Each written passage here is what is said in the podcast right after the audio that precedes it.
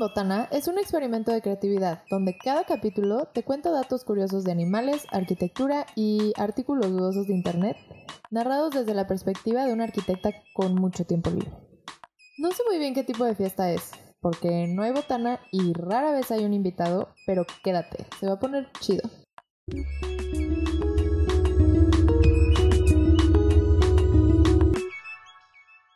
Hola chicos, bienvenidos al episodio número 17 de Fiestas sin Botana. Oigan, sé que salió un poco tarde este capítulo y de verdad lo siento mucho. Yo sé que en el intro siempre les digo que tengo mucho tiempo libre y la verdad es que sí, suficiente para hacer este podcast que amo hacer, pero la semana pasada tuve que salir de viaje y se retrasó accidentalmente mi regreso a casa y luego además tuve unos problemas técnicos, entonces pues lo siento, pero aquí estoy, como siempre, contándole cosas y datos curiosos a la gente. Em, hoy les voy a hablar de la era de piedra de los simios, el origen de los fuegos artificiales y la arquitectura de los escenarios de Taylor Swift. Así que quédense, se va a poner chido. Yo soy Natalia Galán y los dejo con el capítulo 17. Bye.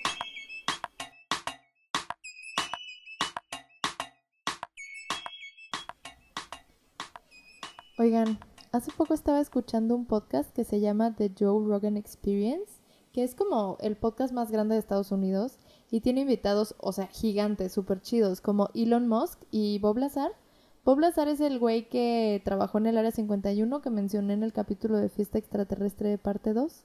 Si no han escuchado todos los capítulos, no sé qué esperan. Parecerá que no es relevante la secuencia, pero sí lo es. Todo está relacionado, así que deberían escucharlos desde el principio, se los recomiendo. Pero bueno, en fin, escuché que recientemente descubrieron que los simios más desarrollados están ahora entrando a su era de piedra. Y eso me partió la cabeza. O sea, fue como, ¿What the fuck? Entonces, después van a empezar a manipular el fuego y así también, como nosotros. ¿Y sería que en algún momento nos alcanzarían, como en la película El planeta de los simios? O quizás es como ellos nos observan usar herramientas y nosotros les damos cosas para experimentar y sería como el equivalente a que los aliens nos dieron la tecnología. ¿O qué tal que la evolución, en lugar de ser lineal, es cíclica? Entonces, luego evolucionamos tanto que nos vamos a otro planeta, dejamos a los simios solos, ellos evolucionan, descubren el fuego, contaminan, se van, dejan a los simios solos y luego estos evolucionan, descubren el fuego, contaminan y así sucesivamente, ¿no? O sea, que estuviéramos como en este ciclo en el que siempre hay una tanda de simios súper desarrollados que se van al espacio. Estaría increíble. Pero bueno, la idea de que ahora los simios están entrando en la era de la en su era de piedra abre la posibilidad de que observándolos a ellos podríamos aprender cómo fue que la humanidad dio el brinco.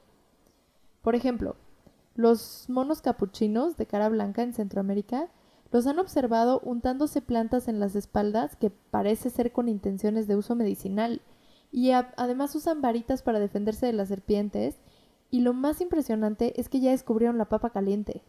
O sea, tienen un juego que se trata de pasarse una piedra. Y según yo, si estos changos ya están jugando a cosas que nosotros todavía le ponemos a hacer a los niños de kinder, ya nos están pisando los talones. O sea, la cosa es que encontraron un montón de herramientas de piedra usadas para romper nueces, cazar insectos y abrir crustáceos que fueron hechos por chimpancés, capucinos, capuchinos y macacos. Capuchin, o sea, los monitos, los monos capuchinos. Y esto es relevante porque hasta hace unos años se creía que los humanos éramos la única especie que era capaz de crear herramientas, especialmente porque nosotros tenemos pulgares. Y para nada, Incluso se sabe que hay algunos primates que han transmitido su conocimiento a otras generaciones. Y eso está cañón porque es, una de las cosas más importantes de la humanidad, nuestra capacidad de aprender y luego como pasar nuestro conocimiento de generación en generación. Y es como gran parte de por qué podemos hacer cada vez cosas más desarrolladas y más tecnología y más todo, ¿no? O sea, siempre la generación que sigue empieza o parte desde donde la anterior se quedó. Entonces, las nuevas teorías sugieren que quizás el brinco evolutivo se debió no solamente al descubrimiento del fuego, bueno, de manipular el fuego, sino a cocinar los alimentos y el gran impacto que los alimentos cocidos tuvieron en nuestra dieta y en nuestra evolución. Por ejemplo, las actividades después del atardecer. Teniendo luz del fuego, podían empezar a convivir más, tener más interacciones sociales y hacer algunas otras actividades que sin luz ya no podían hacer. Además de que, el fuego les ofrecía la protección hacia algunos depredadores e insectos. Esto también pudo haber afectado en su nutrición porque empezaron a consumir alimentos como papas, cualquier tubérculo y sus alimentos se volvieron más seguros porque el fuego elimina bacterias y parásitos. Entonces todo cambió. Pero lo más fuerte es la idea de que quizás el cerebro creció con este cambio de dieta, porque un cerebro grande necesita mucha energía para crecer y mantenerse. Al comer alimentos cocidos más fáciles de digerir, queda más energía disponible para el crecimiento y el desarrollo del cerebro. Por un lado, es posible que nuestros cerebros hayan empezado a crecer antes de que aprendiéramos a cocinar, lo que descartaría esta teoría por completo.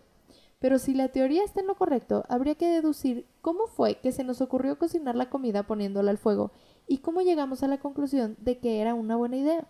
Así que los científicos llevaron un experimento en el que concluyeron que, aunque los simios todavía no descubren cómo usar el fuego, sí supieron valorar los beneficios de la comida cocida. O sea, pusieron un horno a disposición de unos simios. Entonces, si los simios metían su comida cruda, recibían comida cocida. Primero les dieron rebanaditas de papa y los simios las pusieron en el horno y se las comieron cocidas. Luego les dieron rebanaditas de madera y los simios no intentaron hornearla ni comerla. Esto llevó a los científicos a concluir que los simios entendieron que el horno era solo para cosas comestibles y que quizás la comida cocida resultaba beneficiosa. No lo sé, a mí me suena a una conclusión un poquito aventada porque siento que el hecho de que hayan reconocido que la madera no era comida y que no la trataron de cocinar, tal vez no concluya todo lo demás, pero bueno, o sea, sí si aceptaron la comida cocida y si la siguieron consumiendo. O sea que igual y si los simios comieran cosas cocidas, sus cerebros podrían desarrollarse más y jugar Age of Empires en lugar de papa caliente y empezar a abrir TikTok. No lo sabemos. Pero manejar el fuego no fue únicamente bueno para nuestros ancestros, también tuvo algunas malas consecuencias. Se cree que su comida, al haber estado carbonizada en la superficie, podría haber aumentado el riesgo de desarrollar algún tipo de cáncer. Además, el humo podría haber quemado sus pulmones y ojos si estaban demasiado cerca. Incluso algunos creen que el fuego pudo haber sido gran contributor. algunos creen que el fuego pudo haber contribuido a la dispersión de la tuberculosis, que ha sido una de las enfermedades más letales con las que se ha topado la humanidad sin olvidar las consecuencias que nuestra sociedad actual todavía vive, como la quema de carbón como combustible, que viene siendo el santo patrono del calentamiento global, y las armas de fuego, que pues muerte, sangre y destrucción, tal cual. O sea, la pólvora, al igual que todos los grandes descubrimientos del hombre, no se hizo con la intención de desatar una ola de matanzas infinitas, sino que fue con méritos medicinales. Literalmente, la palabra pólvora significa medicina de fuego y fue descubierta por alquimistas chinos que buscaban el elixir de la inmortalidad. Que bueno, no sé qué tan puras puedan ser las intenciones de alguien que está buscando la inmortalidad, o sea, como para qué querría ser inmortal. Pero bueno, el punto es que dieron por accidente con la pólvora mientras manipulaban salitre y mezclaban miel con otras hierbas. Pero obviamente no tardaron mucho tiempo en empezar a usar la pólvora en lanzallamas, bombas y granadas y cañones y demás. Que, ay, yo no sé por qué los humanos siempre llegamos a las conclusiones más sádicas. Pero sí hay que darle crédito a los chinos de que antes de inventar armas, inventaron los fuegos artificiales y esos sí están fregones, la neta. Primero inventaron el Baozhu, que literalmente significa bambú que explota. Tal cual, pusieron pólvora en un bambú hueco y le prendieron fuego. Y esto causó un ruido súper fuerte, y eso es básicamente como nació el padre de los cohetes. Eventualmente sustituyeron el bambú por papeles de colores y fueron mejorando la técnica. Pero desde entonces, estamos hablando de el primer siglo después de Cristo, o sea, hace un montón, los fuegos artificiales se incorporaron a las tradiciones de los festejos del nuevo año chino. Cuenta la leyenda que el monstruo Nian mitad dragón, mitad león, y otros espíritus malignos visitaban las aldeas cada año nuevo, atacando a los locales y devorando a los niños. La mejor manera de ahuyentarlos era hacer ruidos muy estruendosos, Es por eso que los petardos llegaron para quedarse y traerle buena suerte a los pueblos chinos. Incluso, un día después de la celebración de Año Nuevo, no se recogen los papeles rojos dejados por los fuegos artificiales, sino que se dejan todo el día como símbolo de buena suerte. Obviamente, cuando los chinos decretaron que los cohetes son de buena suerte, no sabían la sarta de muertes y explosiones que se iban a desatar en México. Y ustedes se preguntarán, pero ¿por qué en China dan buena suerte y en México destruyen zonas enteras del Estado de México, Nats? ¿Tenemos una maldición china acaso? ¿O es el Jin Yang que dijo, ok, de un lado se truenan cohetes y da buena suerte, pues del otro lado van a explotar bodegas cada año y nunca van a descifrar el secreto de cómo hacer cohetes sin que los fabricantes se mueran? Ahí les va su Jin Yang, bitches. Pero pues oh, no, y probablemente esa sería una mucho mejor explicación que la verdadera. Pero verán, nuestro México precioso es uno de los principales fabricantes de fuegos artificiales en Latinoamérica después de Brasil. Y, aunque el arte de la pirotecnia es mundialmente reconocido como peligroso, en México resulta particularmente letal. La tradición de fabricar cohetes artesanales viene de hace unos 200 años y el 80% de los fuegos artificiales que se fabrican son hechos en Tultepec, en el Estado de México, a cargo de las familias productoras con pequeños talleres o fábricas informales. Además, por supuesto que ni los empleados ni el producto están asegurados, entonces si explota un lugar como estos y si alguno de la familia sobrevive, se queda solo y sin changarro. Obviamente esto es un gran problema porque no hay leyes de seguridad ni regulaciones y todo es un desastre. La mayoría de los artesanos son entrenados por sus mayores, o alguno de su familia sin ninguna preparación formal, estudios de ingeniería, ni química, ni nada. Generalmente compran los ingredientes con otros distribuidores locales que tampoco están regulados y los mezclan con las manos, cosa que muchos podrían considerar imprudente. Luego arman los cartuchos con desechos, plástico para embalar, papel de desecho que compran a granel y luego los empacan con harina de maíz vieja y bolsas de comida para perro así. Entonces, Ustedes me dirán, Nats, esto me suena a mí a negligencia, no a una maldición china. Y pues quizás la negligencia es nuestra maldición china como, como pueblo, como civilización. Porque la historia ni siquiera termina aquí. Como respuesta a los múltiples accidentes y explosiones que se han dado en Tultepec, a causa de la producción y venta de pirotecnia, en 2005 las autoridades construyeron un mercado gigante, el Mercado San Pablito, para albergar las vendimias con 300 puestos, bodegas y demás. O sea, es un lugar gigante. Y es que, tomando en cuenta el historial de explosiones del pueblo, yo creo que yo nunca me metería en ese mercado. O sea, de verdad me daría pánico. En fin, obviamente el pobre mercado ha explotado muchísimas veces. La última, el 20 de diciembre de 2016, que resultó en la muerte de 31 personas y 50 heridos, hasta donde reportó la cuenta. Y uno pensaría, entonces, San Pablito es el mercado más peligroso de México, pero no. Resulta que un mes antes de la última explosión, el Instituto de Pirotecnia del Estado de México lo premió por ser el mercado más seguro de Latinoamérica. Que bueno, a mí me suena a que el Estado de México le dio un premio al mercado del Estado de México y igual y no se le ocurrió compararse con todo Latinoamérica. Además, o sea, pudieron haber dicho cualquier cosa, ¿no? Como el mercado más pintoresco, el que tiene los mejores baños, el más navideño, pero no. El más seguro, le dijeron. Y así fue como el mercado San Pablito le aplicó un Titanic al gobierno de, de México. En fin, es por eso que México no exporta cohetes, porque nunca cumplen las normas de seguridad.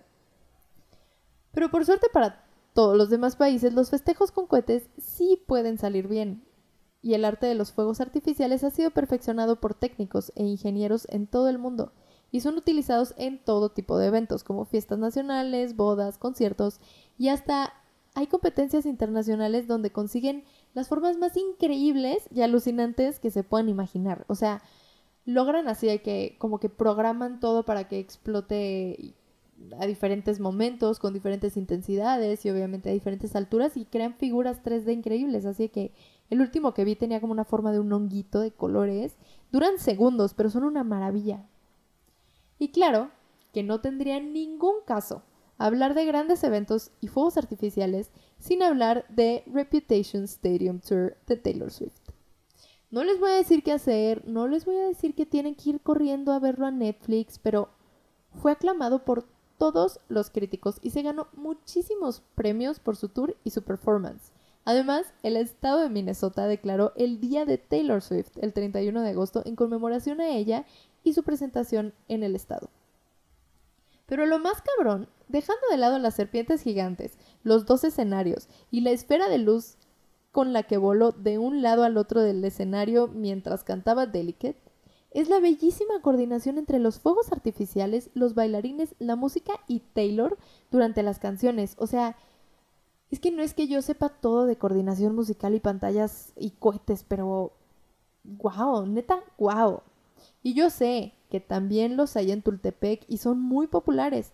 No lo digo solamente porque es Taylor, a mí me encantan los toritos. Incluso me habría, nada me habría hecho más feliz que ver a Taylor con un torito en el escenario, de verdad. Ojalá, ojalá que lleve un torito para el show de folklore. En fin. Así es como llegamos al final del capítulo. Yo me voy, pero los dejo con la reflexión de que si alguna vez se les ha ocurrido pensar que el coronavirus no existe y el gobierno está conspirando para matarnos, recuerden que existe Tultepec y que explota al menos una vez al año y no necesitamos que el gobierno haga absolutamente nada para matarnos todos en bola. Muchas gracias por escuchar Fiestas en Botana y nos vemos a la próxima. Bye.